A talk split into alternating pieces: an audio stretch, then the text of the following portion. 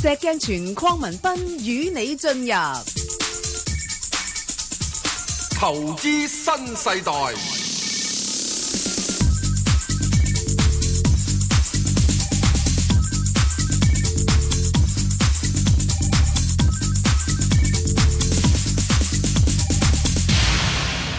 早晨啊，石 Sir，早晨啊，Bang 哥無牌代表，你冇排隊，啊唔係啊，對唔住，有我係牌代證表，監會持牌人嚟哎噶，哇！有牌代你表唔好哎你唔好搣甩我個牌啊，揾食噶，突然之間即係 吓，係啦，你唉真哋係哇嚇我一跳，係喂，你無牌代表，誒就恭喜你同埋啲聽眾咧，就係呢個誒身體健康咧，如意吉祥啦係嚇。咁啊，我亦都代表各位聽眾恭喜啊，Bang à, 哥你係同埋呢個節目即係啊啊吉祥吉祥。係嗱咁跟住之後咧，大係唔家使就唔講好噶啦，再講啦係嚇。啦， 就就言歸正傳啦啊。喂，石 Sir，我哋上上個星期已經問問你噶啦，咁啊應該你手上嗰啲持貨繼續持有啦。咁你話有個關鍵嘅日子咧，係你會做一個決定嘅。嗯，誒就係聽日嘅嗯嚇，不過我哋聽日冇事嘅嚇嗯。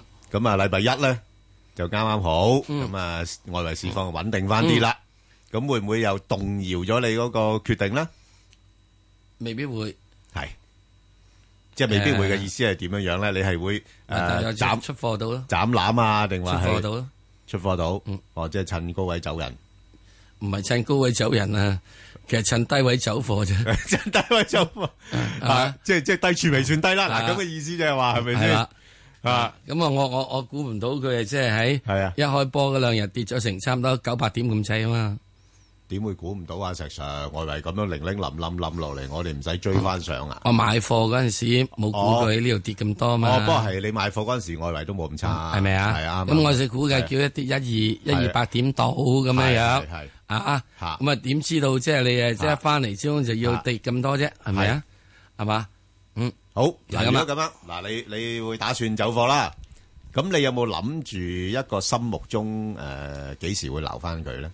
抑或暫時唔諗住啦，係避一避先啦。咁你要睇睇呢個誒，聽聽阿黃國英咧，等陣係啊參考佢意見先啦， ，OK，係咪啊？係啊係係，咁好啦。咁啊，不如我哋聽下電話先啦嗯吓。好，好，喂，係喂，早晨，早晨啊，黃小啊，姐，早晨啊，石 Sir Ben 哥，係誒，就祝兩位身體健康，好事事如意。好好，多謝好多謝啊多謝啦！你又代表係啦係晒啦所有呢個聽眾講晒啦係係好啦啊係啦，咁咧誒嗱，我就有幾隻咧，就想問下我應該點樣處理啦。嗯咁啊，中移動九四一咧就買咗八十七嘅，係誒，九倉零零四咧就三十六個八，係咁匯豐咧零零五咧就五十三個半到啦。係嚇好，誒，呃仲有友邦一二九九咧就三十八，咁咧呢啲價咧其實就唔係高，但係因為佢一路跌咧，啱咁我其實係應該好似係石數話齋，誒、呃嗯走咗去啊，定因為如果走唔切就等佢揸中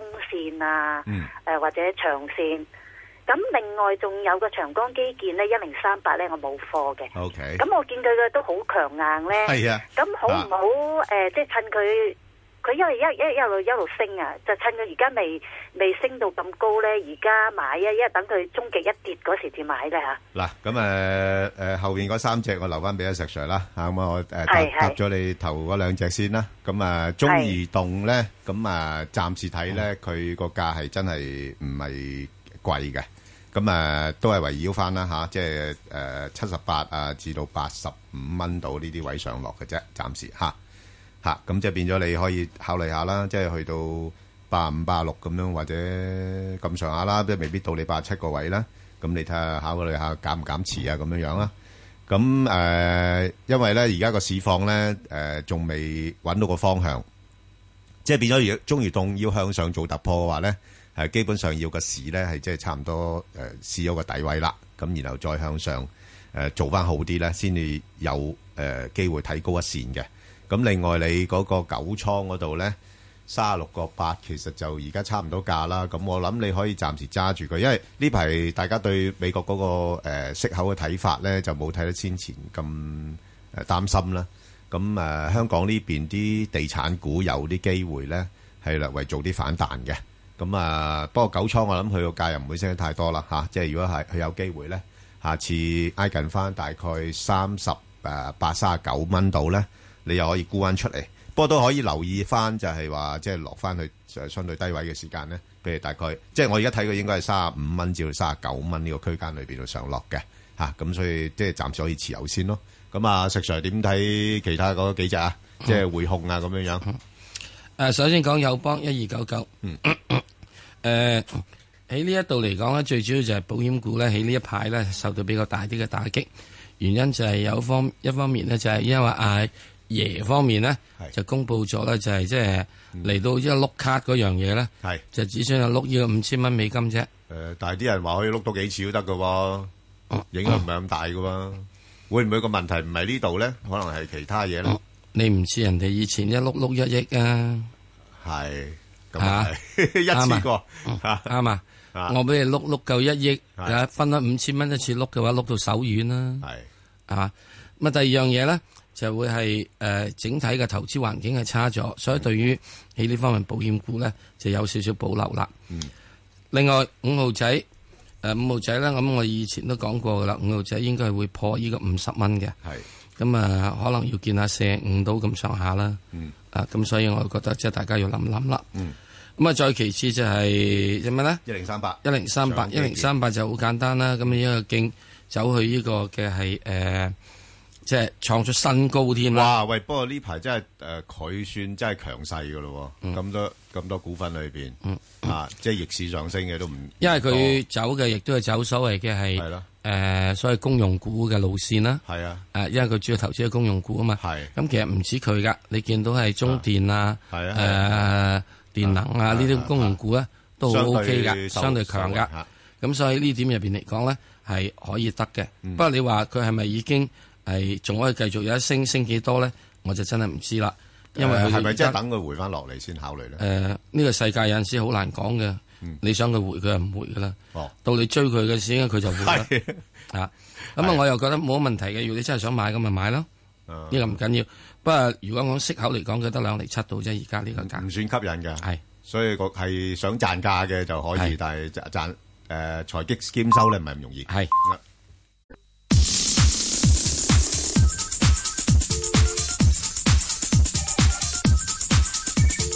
石鏡泉框文斌與你進入投資新世代，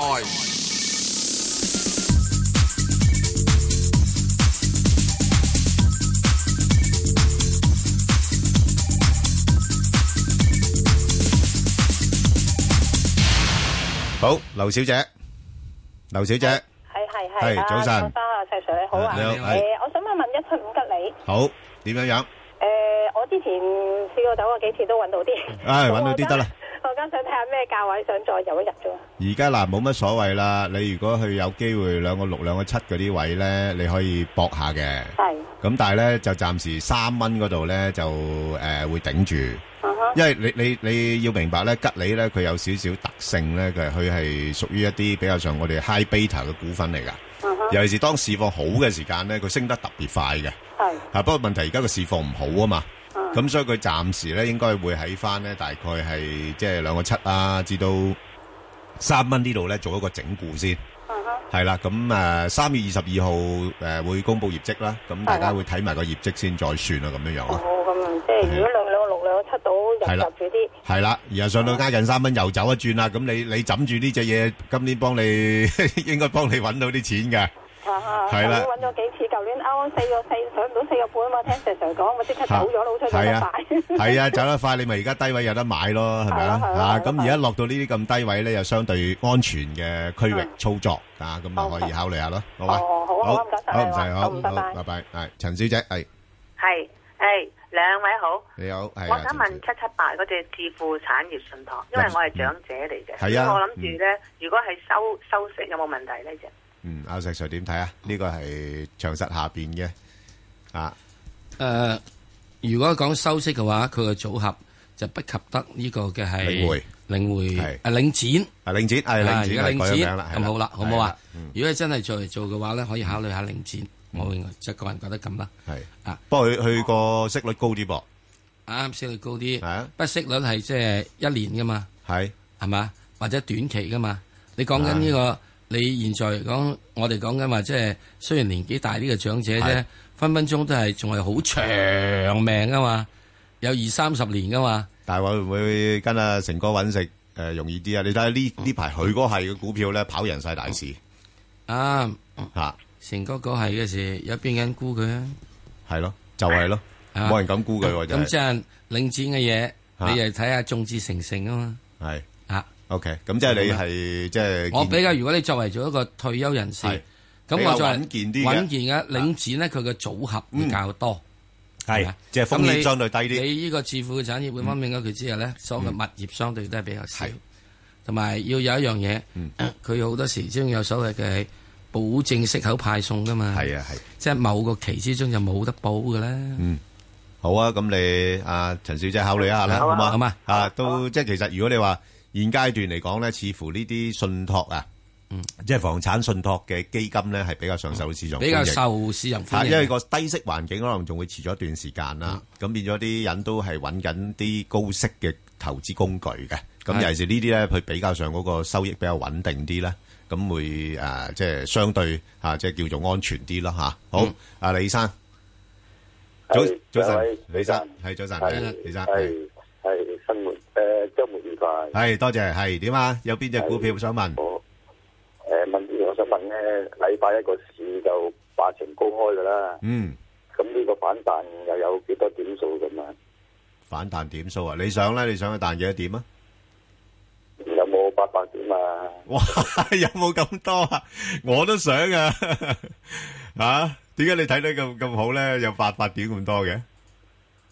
啊，咁即係跌得咁深啦，點解彈得彈得高啲啊嘛？係咁唔出奇嘅，咁因為咧就似乎睇到而家嘅跡象咧，嗱我自己睇到好似有啲大家開始緊張翻啲嗰個金融市場啦，嚇、即係各個嘅央行又好，或者啲產油國家都好啦嚇、開始知道，即係我哋講衰啲嘅開始知死啦。但係問題咧，知死之餘咧，大家有冇嗰個咁齊心咧？咁呢個就大家大家嘅共業啦嚇、即係難講啦嚇。咁啊，所以係啦，咁你誒唔緊要啊啦，咁你係誒想問邊只股票㗎？嗰只誒呃農行都二百八啊，呢只都係金融股啊，內但銀股而家喺個沙坑底度嚟啊。係啊，點樣咧？但係你點解會揀呢只嘅？呢只之之前都有啲醜聞嘅喎，係啊，嚇咁誒就係貪佢醜聞跌跌跌得夠慘喎。跌得慘啲，係咁佢佢就係真係跌得好慘嘅。四大學係係嗱，咁誒、係嘅我覺得如果你話落到呢啲咁嘅水平，係有啲直播空間嘅，係啦，因為佢個股息率啦嚇，即係我我我我估佢或者都會可能或者會減少少啦，咁而家都有大概七厘度啦吓，咁啊，暫時睇應該喺翻誒兩個半至到大概兩個七度啦，呢啲位上落咯，係啊，係啊。唔會唔會升得多住噶啦，係啊，大家都要等佢個業績出嚟一先個禮。拜又低過一個禮拜咁啊，五個日低啊，去到過零銀錢咁樣啊真係嚇。點點樣樣啊？即係我見佢個佢個底啊，一路去沉底，一個禮拜就一個禮拜嘅低位又又要破一個禮拜低位咁樣，咁啊真係咁樣跌落去，會唔會跌到個幾銀錢啊？跌到個幾銀個幾千錢，誒、兩蚊啊！跌到個幾銀錢，我諗又未必會咁差嚇。咁、但係你話跌到兩蚊咁就難講喎、即係嗱，即係你你又知道佢曾經最低過去到個半嘅喎、嚇哦，係幾嘛時嘅事啊？嚇幾時海嘅事啊誒？金融海嘯啊誒唔係誒一一年嘅時候啊，一一年誒、大概誒八、月到嘅時間咯嚇，哦，係、啦，嗰、即係有個誒心理準備，係十月啦，一係一年十月三十一號係最低位咧一個四毫半，係啦嚇哦就係咁啦，你可以參考一下啦嚇，啊嚇。係啦，好嘛，好咁啊，我哋再聽電話啦，阿林小姐，係啊，石 Sir Ben 哥，兩位好，係身早晨，體健康，係多如意謝多謝晒，係好係，請講啊，係邊誒樣股我票？想問問咧，就中國人壽咧，我係就揸咗好耐嘅啦。嗯，咁上次咧去到四十蚊咧，我又啱啱喺醫院放唔到啊。係啊，而家越嚟越多，咁我冇加住啦。而家我就嗯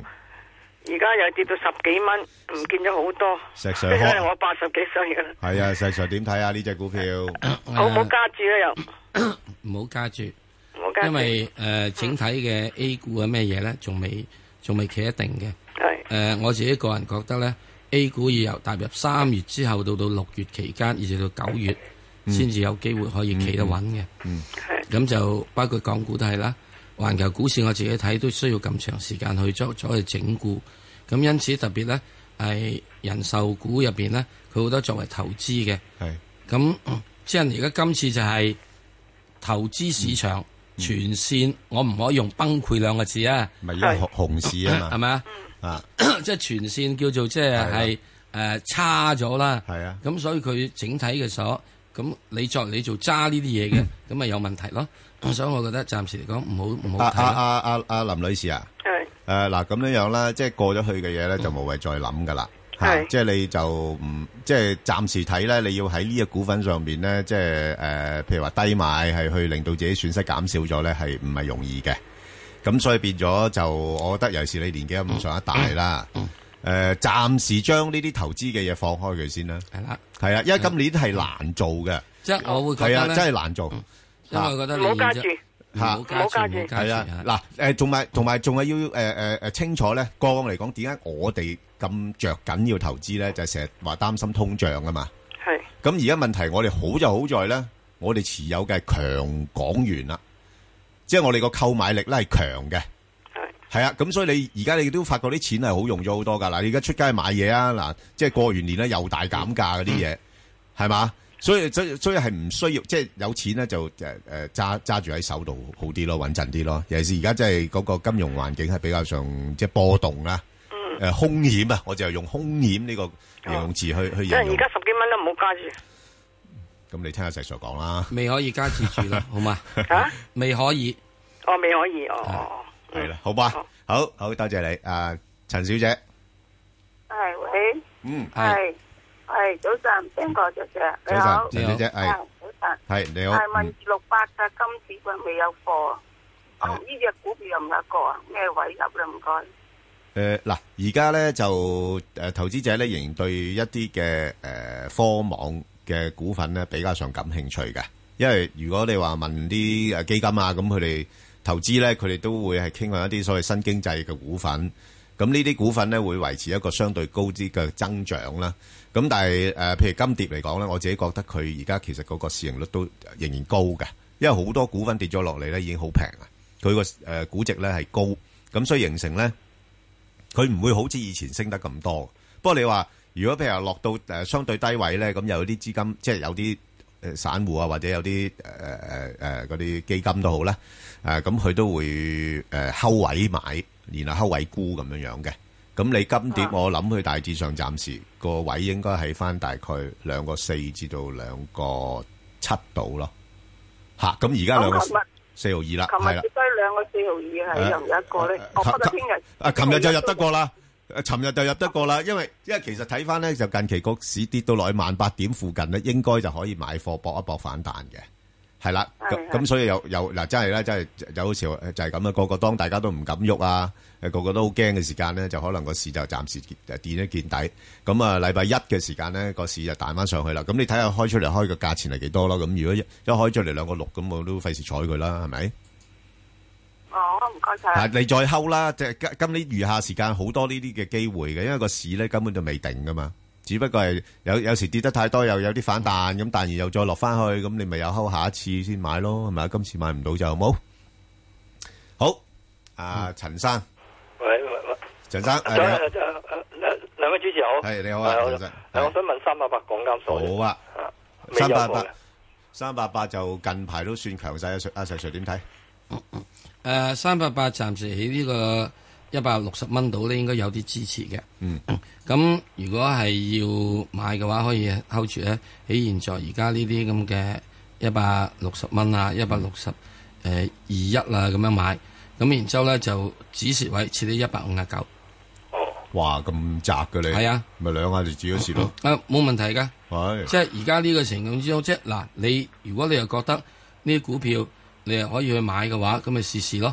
咁之但係我又覺得佢上面嘅話咧，啊睇幾多因為整體咧嗰、個市未好啊，係啊，咁佢都未必係咁可以做得到咁快最好。係咯上面睇大約如果係可以做嘅啫，做到呢個一百七十五度啦。唔係咯，而家成交量都係大概七百億度。啊，七百億其實都係咁上下所價。以如果七百依九，大約佢咪應該喺大約一百五係係啊係蚊到附近。啱啊啱咁你話我俾多九蚊你係，咪一百五啊九，係，OK 係咪啊？即係一百五九。如果一百五啊九守唔到，咪要退咯。好啊，好啊，好，好咁啊，好啊，梁小姐係早晨啊，早晨，梁小姐係，誒新年快上啊，身體健 康。唉好啊，多謝，唉，係十分鐘。好咁啊，點啊？有誒咩問呢個中海油嘅問啊前程啊，前程唔使問噶啦，暫時睇咧就嗱呢呢家誒誒之前我都講咗噶啦，而家油價咧唔會係一個單向性誒嘅、趨向嘅，即係唔會好似之前咁樣淨啊係嗰因為日跌普京又幾有力喎，佢去一日開會又好似又升翻啲喎咁樣。誒呃普京有啲力㗎，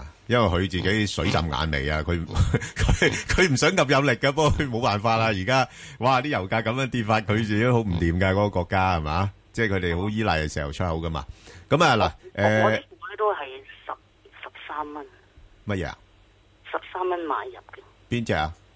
中海油啊。我中海油啊嗱咁樣樣啦問前程啊，嗱呃誒誒。做兩年咧，诶诶，两、年要啊，呃兩年要啊，吓吓，即係嗱，诶、其實而家咁樣樣，上半年咧油價仍然都係一個波動範圍啦，即係介乎廿五至三十五蚊呢個波動範圍啦。咁啊，要下半年咧先略為可能會好翻少少嘅。吓咁、所以就變咗呢段時間咧，呢啲咁嘅石油類股份咧係可以我哋做一個工具，即係正如好似近期誒啲誒金礦股咧，咪又金價升啊，啲金礦股又炒炒嘅。佢係可以做一個工具，我哋捕捉嚇呢啲嘅誒誒誒誒油價或者金價嗰個走勢嘅。咁你暫時睇下，即係誒、呃油價琴晚又彈翻好多啦。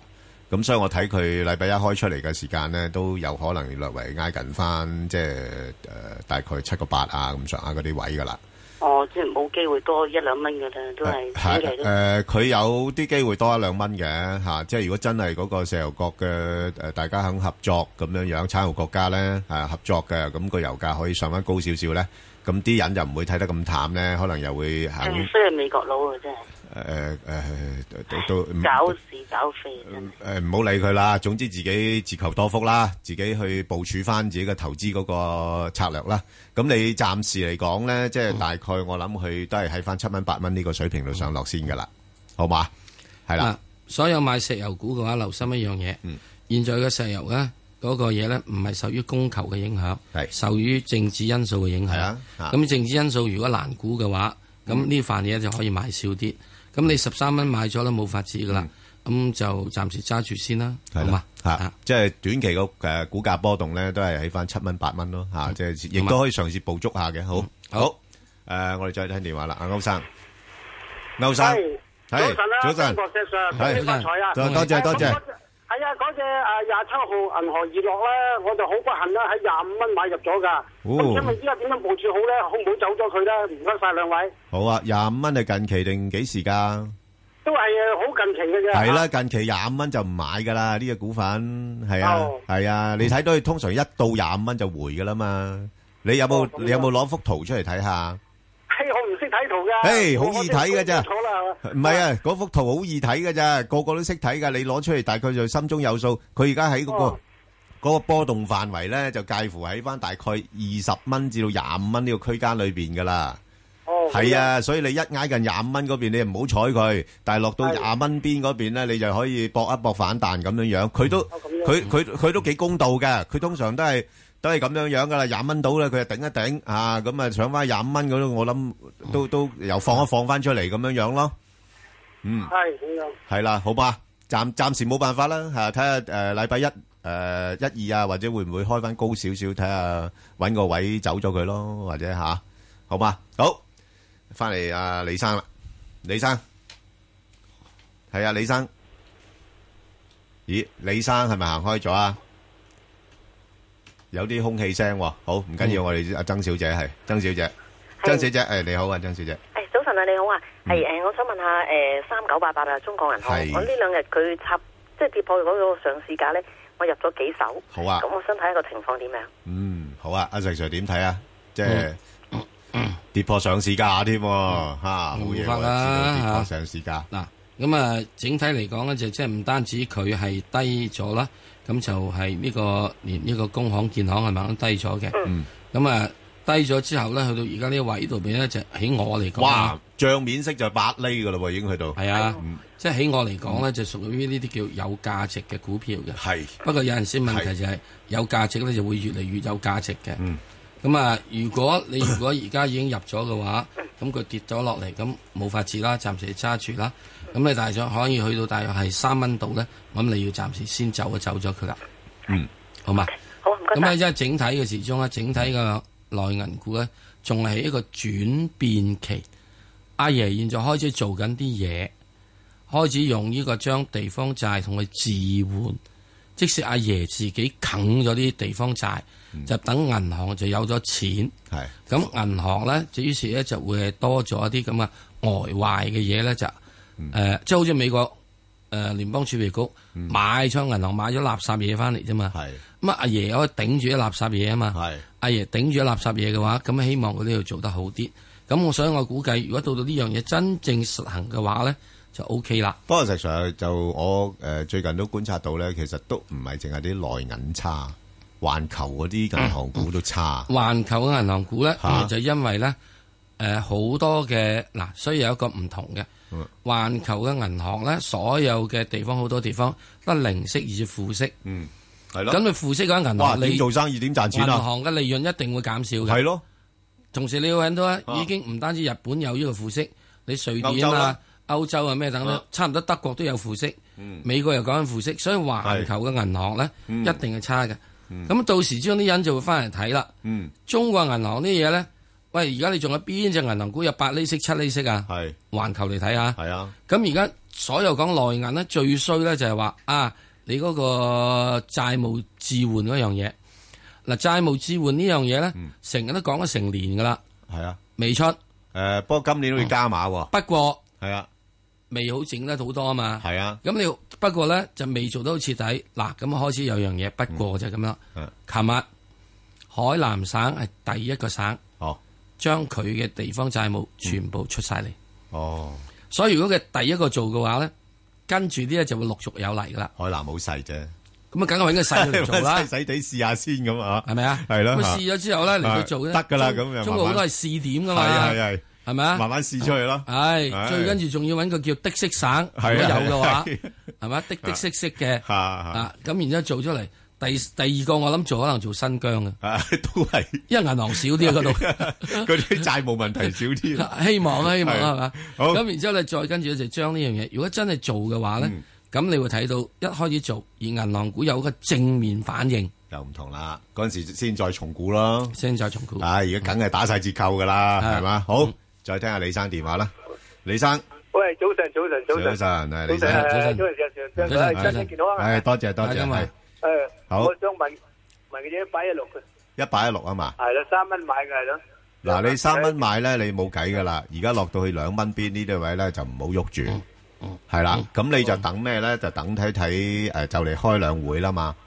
咁兩會都會講下呢啲咁嘅戰略性嘅嘢嘅，係嘛？即係環環保啊、清清潔能源啊嗰啲咁樣。咁咧就不過佢暫時睇咧就真係反彈都冇乜力噶啦，因為而家見到好多呢啲咁嘅誒所謂嘅新能源嘅股份咧，誒、呃都好多都跌咗落嚟啊！咁最主要原因係咩咧？就因為咧傳統嘅能源咧而家平咗好多嚇，咁、變咗啲新能源過往咁大量投資嘅話咧，佢哋嗰個成本好高嘅，咁所以佢嘅盈利咧係一定係受到影響嘅。咁所以咧，暫時睇咧就我諗誒誒誒一八一六咧，中廣核電呢隻股份咧，會喺翻大概介乎兩蚊至到兩個三呢度咧，有一段時間喺度行噶啦，係啦嚇。咁、所以你變咗三蚊嗰啲，你真係要可能會揸長線少少咯。我哦咪唔使支持係咪啊？誒、跌到落呢啲價位，我就覺得誒、好似我驚你止蝕咗之後，佢就會彈咯，哦係嘛？佢已經跌到落去全年低位噶啦嘛，好嘛？好好啊，好概念好，暫時揸住先啦，好嘛？好，好啊，阿邱小姐，兩位主持早你晨。好，係嗯邱係，小我姐，想請問誒、阿石 Sir 咧咁睇淡個市，佢有冇機會跌穿萬八點樓下咧？咁咁咧就我七年零我就琴日係一百三十三蚊入咗嘅，咁我諗住打算咧就再低入第二注，咁如果第二注嘅話，應該邊位可以入得到咧？唔該兩位。嗯，好啊，石 Sir 答我嘅，誒一穿萬八咧係應該有可能嘅。诶，我即係講話穿萬八咧，我唔係話現在講啦，即係舊年我講，即係話我話即係個市如果唔好嘅話咧，嗯係有機會係落到去萬七、萬八，以至萬六、萬嗯五都得嘅。咁即係點解咧？因為點解我話會睇個市咁唔好咧？最主要睇嗰陣時就係話全世界最主要央行而家出現有一樣嘢係冇符，即係冇彈藥啦，冇符啊，冇計啊，都唔知乜搞啊，點樣搞好個經濟咧？冇計，啊最後出現嗰樣叫負利率。係啦，負利率你睇下日本，係啊，負完之後瓜得，仲衰過唔負，係啊，所以呢點入邊嚟講咧，就出現有一樣嘢，嗯呢個我冇法子噶。我哋二零零八年嗰陣時就飲砒霜止渴，係啊，而家開始毒性散發啦，而家開始毒性散發，啊咁呢個係需要一次好大嘅洗禮。係，所以你點解最近近期所有環球都係咁跌咗？嗯咁唯一一件事暫時可以有啲支持嘅嗯係黃金，係不過可以到最拉尾金都係冇用嘅，冇用㗎，係番薯最有用。 咁凄涼，即係啊係食得嗰啲先真正有用嘅係啊嘢你維。持生計嘅嘢先最有用。系好。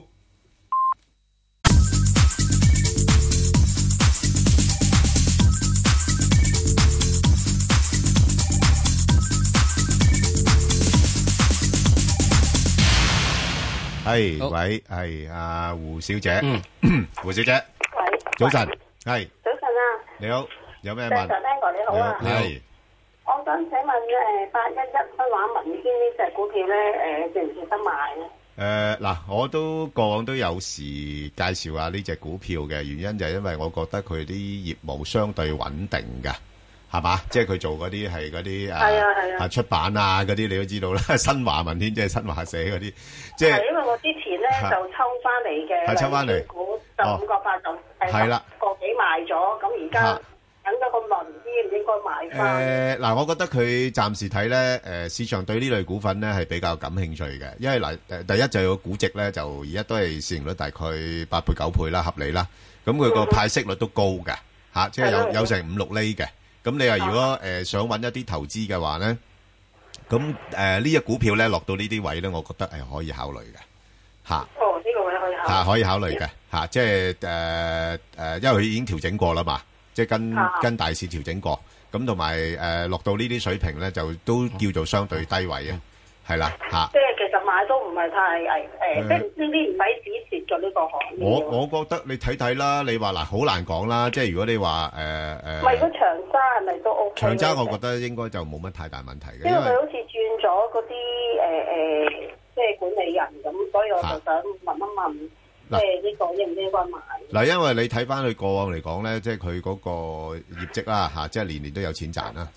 嗯係嘛？即係佢佢係一間誒、呃收入幾穩定嘅公司嚟嘅，哦咁同埋咧即係都有一個好好嘅派息嘅記錄嘅。啊係啊即係有時有啲特別股息啊咁添，即係即係變咗即係即係睇睇唔到間公司有好大嘅問題喺度咯，嚇、嗯咁所以如果係咁嘅話咧，即係嗱而家都誒佢誒零七年五月咧係五個八上市啊嘛，係啊係啊，係嘛？ 即係而家差唔多去去去到又係去到上市價咁滯，即係重重啊新上市咁滯㗎啦，差唔多叫做嚇。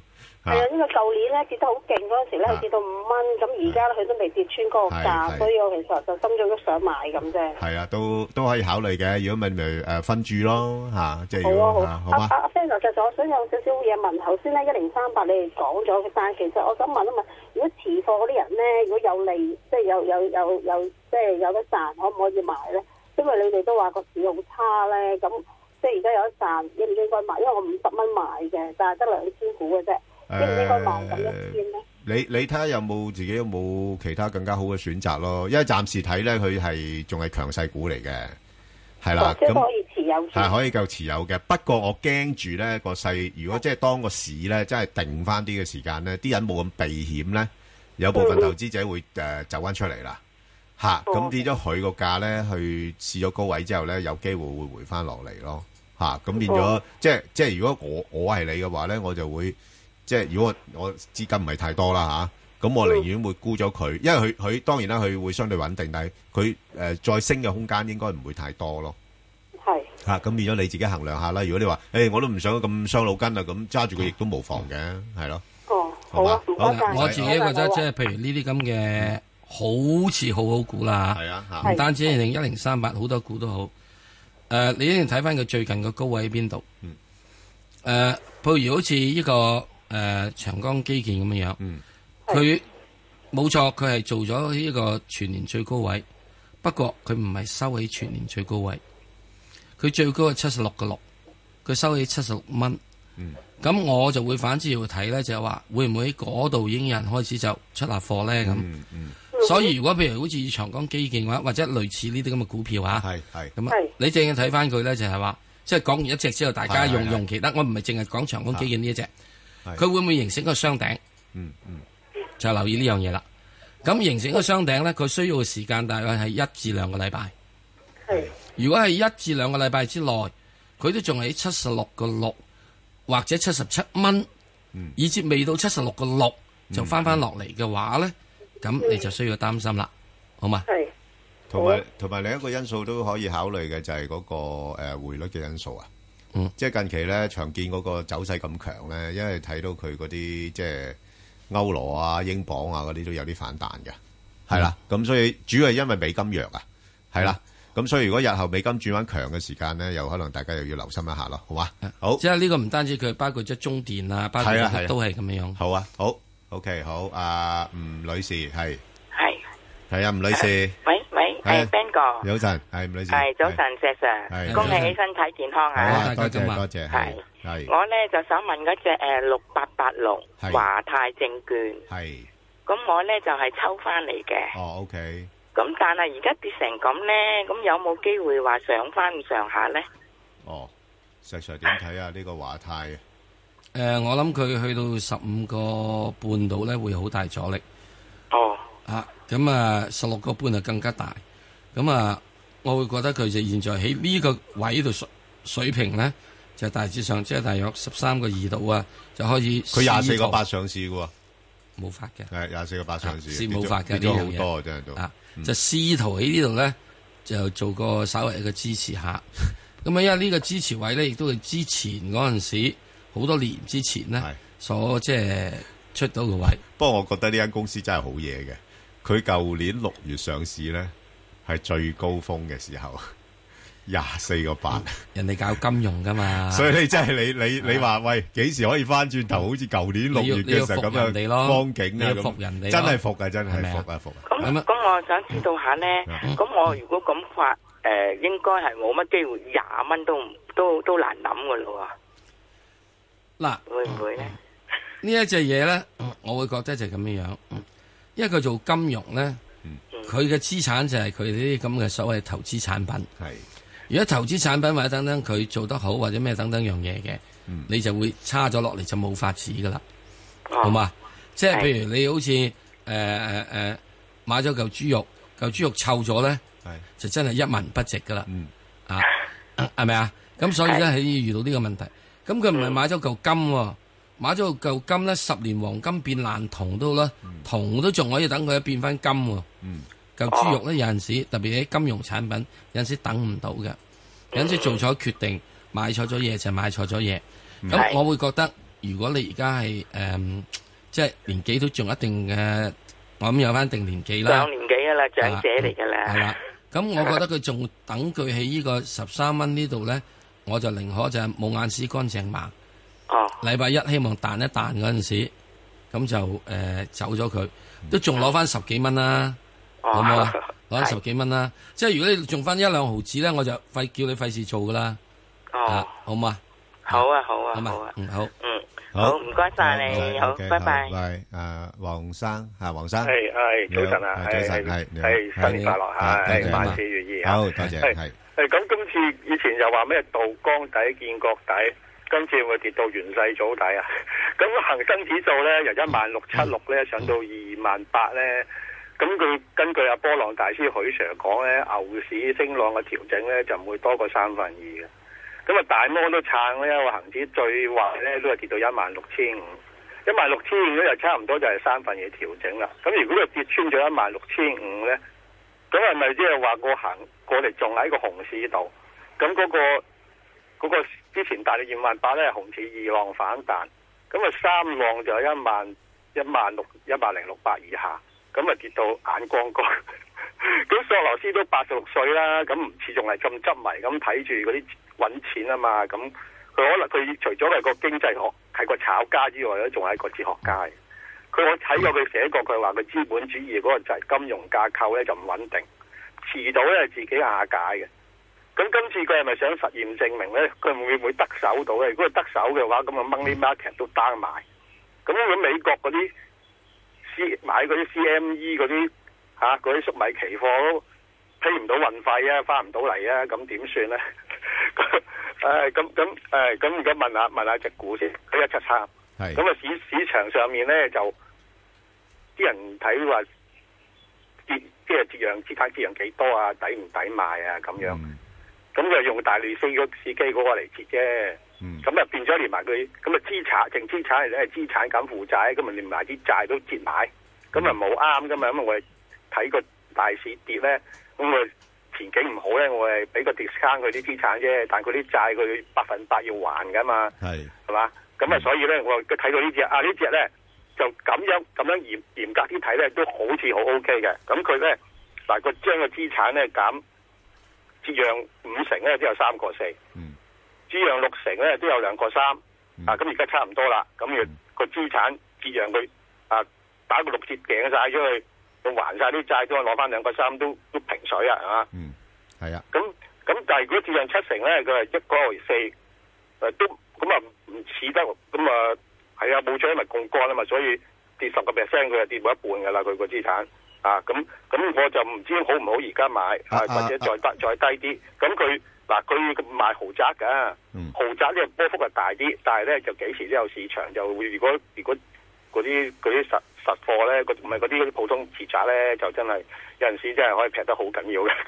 咁咁咁我唔知係究竟買佢好唔好咧，咁定係其他嗰啲地產股好咧？阿阿黄生，你係諗住係一個诶诶买买卖嘅性質啦，定話諗住而家就買佢做一個中長線嘅投資咧？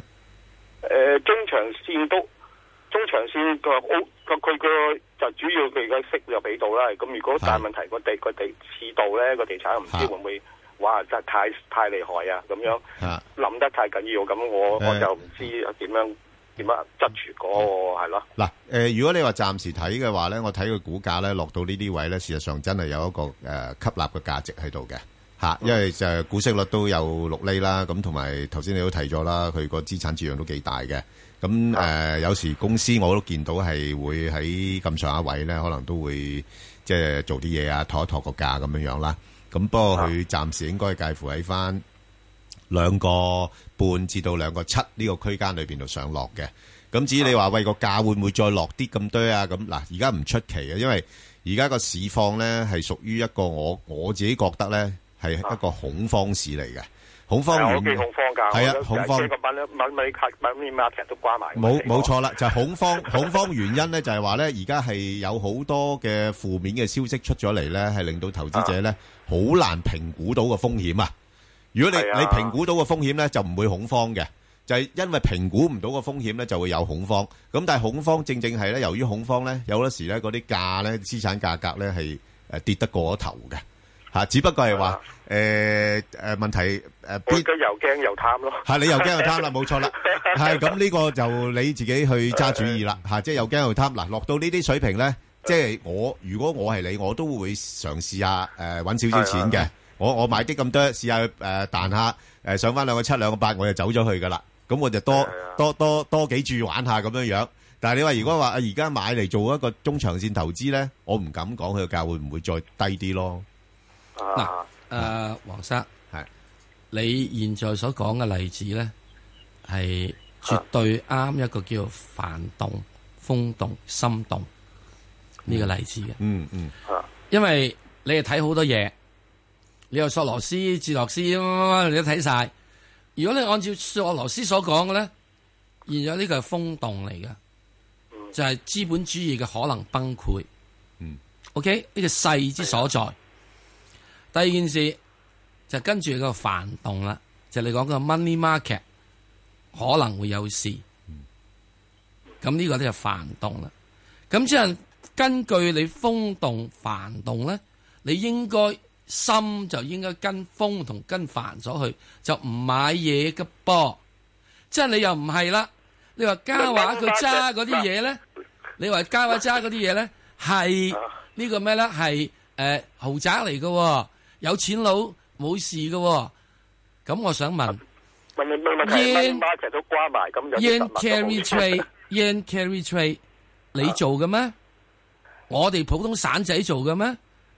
唔係啲大户做咩？yen carry trade 點去斬攬斬咁多啊？石油點去斬咁多啊？就因為啲好有錢嘅人去斬啊嘛。你有冇聽講過一個股一個咁嘅傳聞？我講傳聞啫，啊唔敢講實啊。喺西九有個物業，有人買原價一億，現在五千萬求售啊！嗱，於是呢個情況咧，你就認為啦，係咪凡係有呢、個即係所謂嘅係等等等等樣嘢高嘅高，即係高嘅係誒誒誒高尚豪宅就唔會跌啦。你要睇下個高尚豪宅揸嗰班人個 holding power 點啊嘛，分分鐘大角咀嗰個嬸啊揸住層樓啊個 holding power 好過西九啲人啊，因為阿嬸嗰層樓已經供完啦嘛，嗯，咁係，係咪啊？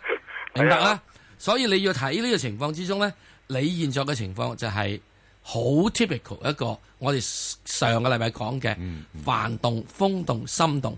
你應該按照你幡動、風動嘅話，你就應該唔好立心去入市嘅。即係你又唔係喎，你係認為呢樣嘢可以得嘅喎，你就認為咧就可以起啲咩火中取栗嗱。咁呢個咧，我哋冇得教你噶，因為你已經睇好多嘢，黃生，你都知道好多嘢，你都考慮好多樣嘢。咁你學亦都有好多個失眠的晚上，咁我會揾到你，你今晚繼續失眠啦，好冇？你拯救下我嘛？冇得請教啊，因為你已經係有咁嘅道行，你已經可以自己睇到，即係揾得到有樣嘢，我覺得的而且確嘅 b a n g o 話齋，去到呢個位咧，佢係 O K 嘅。不你會揾得到就係、你真正要預住你嘅控制，你嘅係注本嘅落馬，好嘛？落到之後，就算真係你都要定好一個止蝕位，或者你唔定一個止蝕位，因為你講過唔使止蝕噶嘛。剛才你講過嘛，如果若唔使止蝕嘅話，嗯你嘅注位係咪可以使到你呢？係可以咁多晚都可以係唔會無眠的晚上。嗱，其實對所有投資者嚟講，我覺得現在都係要咁諗。嗯，好啊，好嘛，好，多好謝晒，拜好，得，OK，好，嗱，咁啊，誒，快速之前呢，就提一提啲聽眾啦，咁啊，我哋啱同阿石 Sir 亦都答咗一隻大家好關心嘅股票啦，就係港鐵啦，六十六，咁啊，大家可以上翻去香港電台公共事務組嘅 Facebook 度睇睇啦，咁啊，同埋有咩嘅股票想問嘅話，亦都可以喺嗰度留言嘅，好，咁啊，嗱嗱聲啦，仲有好多股票未答。咁啊，呢只咧就係長江一號啊，啊咁啊長江一號啦，咁就呢排股價咧就都跟翻大市啦，啊跌翻落嚟啦，咁因為始終佢都係類似一個誒、呃即係控股公司咁樣樣啦，啊揸住一大扎嘅一個組合嘅誒、呃一啲嘅上市公司啊咁樣樣啦，咁啊落到呢啲咁嘅水平嘅話咧，咁我覺得都有一定嘅投資價值喺度嘅嚇，咁、所以誒、呃不妨嚇、啊即係可以誒睇、一睇啦，咁、嚇即係唯一就而家大家比較上關心嘅咧，就係佢誒喺歐洲嗰邊啊嗰、個電信合併嗰方面嗰、個誒、呃、審批嘅情況嘅啫嚇，咁、所以呢個係一個不確定因素嚟嘅。咁啊，但係如果撇除呢個因素嘅話咧，誒、股價應該落到呢啲水平咧，啊應該會有個支持啊。咁暫時應該喺翻大概九十嚇，至到大概九啊六蚊嚇呢度上落先噶啦。好啦，咁啊，另外咧就誒、一隻就恒大地產啊，三三三三，石 Sir 點睇呢個股份啊？嗯，嗯咁啊，恒大地產即係喺國內嚟講都係相當之大嘅嘢啦係啦嚇。咁啊，即係亦都搞好多收購，嗯， 球員啦，係係 係嗰樣嘢。咁我覺得即係去到而家呢個水平咧，誒都仲係要調整嘅，國內嗰樣嗯嘢啊要調整嘅。好。咁啊，你話要現在你買唔買咧？我就個人覺得就係話誒息率又成十一厘嘅 喎。誒，帳面睇啊佢佢啲負債好高下噶啊喎。上面睇下，係啊係啊上面睇下， 啊咁啊負債又好高嘅喎，係啊嚇咁佢最近就買咗好多嘢嘅喎，係啊嗰啲嘢係咪啊都得唔得嘅咧咁啊啊得唔得嘅咧咁係樣，咁所以如果威你威水係幾威水嘅嚇。如果你叫我去揀嘅話咧，我就會就係你最低限度俾我四個四先啦， OK，好得咁啊，好。另外一隻咧就呢、個誒、中英通訊啦，七六三咁啊誒嗱，落到呢啲咁嘅水平咧，個估值咧都已經修正咗噶啦。咁誒、呃但係唯一就係大家會擔心啦，就係即係嗰個啊、國內嗰、個、呃、手機市場咧，比較上已經成熟啦。咁變咗咧就啊驚住今年嘅盈利啦，即係佢誒公佈即係舊年啊，即係一五年嘅盈利咧就冇問題㗎啦嚇，應該會係幾靚仔下嘅。不過問題就由於基數大咗啦，今年嘅盈利咧可能就會相對遜色啲。咁所以暫時我唔睇佢太高㗎啦。咁啊喺翻大概十二蚊度咧有直播率嘅，可以買嚟搏一個反彈。但係見到佢十四蚊之前咧撐咗好耐咧破咗啦，咁而家十四蚊咧就成為咗一個阻力。咁所以就喺十二十四蚊呢啲位度上落嘅啫。好啦，咁啊另外一隻咧就係呢、個誒、呃中船防務啊，三一七石 Sir 點睇啊？呢啲又話軍工股啊嗰啲係咁俾人打落嚟，變咗潛水艇喎而家。 咁咪做潛水艇咯，做潛水艇啊？係啊，吓係啊，咪做轉型啊潛水艇咯轉型做潛水艇轉型做潛水艇咯。哦，咁喺呢個過程入邊咧，就基本上佢打算咧喺呢個橫行咧做下個底嘅估計，估計嚇。係係。 咁之，但係去到呢個位度咧，你一日未擒翻上嚟都未得。咁啊，你要任何嘢要做嘅話嗯咧，等三月啦，三月阿爺公布咗呢個即係嗰個人大乜乜乜一樣嘢嚇，發邊飯先啦。係啊，好啊，咁啊，另外一隻咧就係呢個大家都幾喜歡嘅誒平安保險啦，啊嗯中國平安啦，二三一八，咁啊暫時睇咧。誒、都跟翻 A 股噶啦嚇，咁啊落到呢依家咁嘅水平咧，就估值係誒平嘅，咁誒、啊不過股價我諗即係大家誒、呃你知道有好多有錢人都等住套現嘅。咪係咯啊即係包括嗰啲產油國家嗰 啲啊嗰啲主權基金嗰啲喂，係啊唉咁總之有啲咩沽得到嘅，攞得翻個價嘅，咁佢哋就沽噶啦。所以即係呢個過程入係邊啊咧，呢啲最拉屎落嚟嗰啲一定係係沽得就沽噶啦係。沽得就沽噶啦，有有錢收翻就得噶啦。咁嗱，所以暫時睇咧，三十至到三十三蚊噶啦，已經吓。咁啊，大家因住嚟做啦吓，咁亦都可以嘅。好，啊快脆脆石 Sir 答埋佢啦。誒呢個誒渣打，係揸住嚟打而家，打到呢家呢咁嘅位得唔得咧？咪啊講咗俾你知啦，揸住嚟打咯。係啊，有冇法子啊？冇法子噶。喂，息率都帳面睇成九厘噶喎。唔制，即係你問我匯豐制唔制，我話俾你唔制。哦，啊以為四四五蚊先啦。息即時空，空即時息啊！而家又領唔到。唔係，係要睇邊啲嘢派息。哦，有啲息係穩定嘅，有啲息不穩定。 OK，咁呢只都係小心啦。嗯嗯。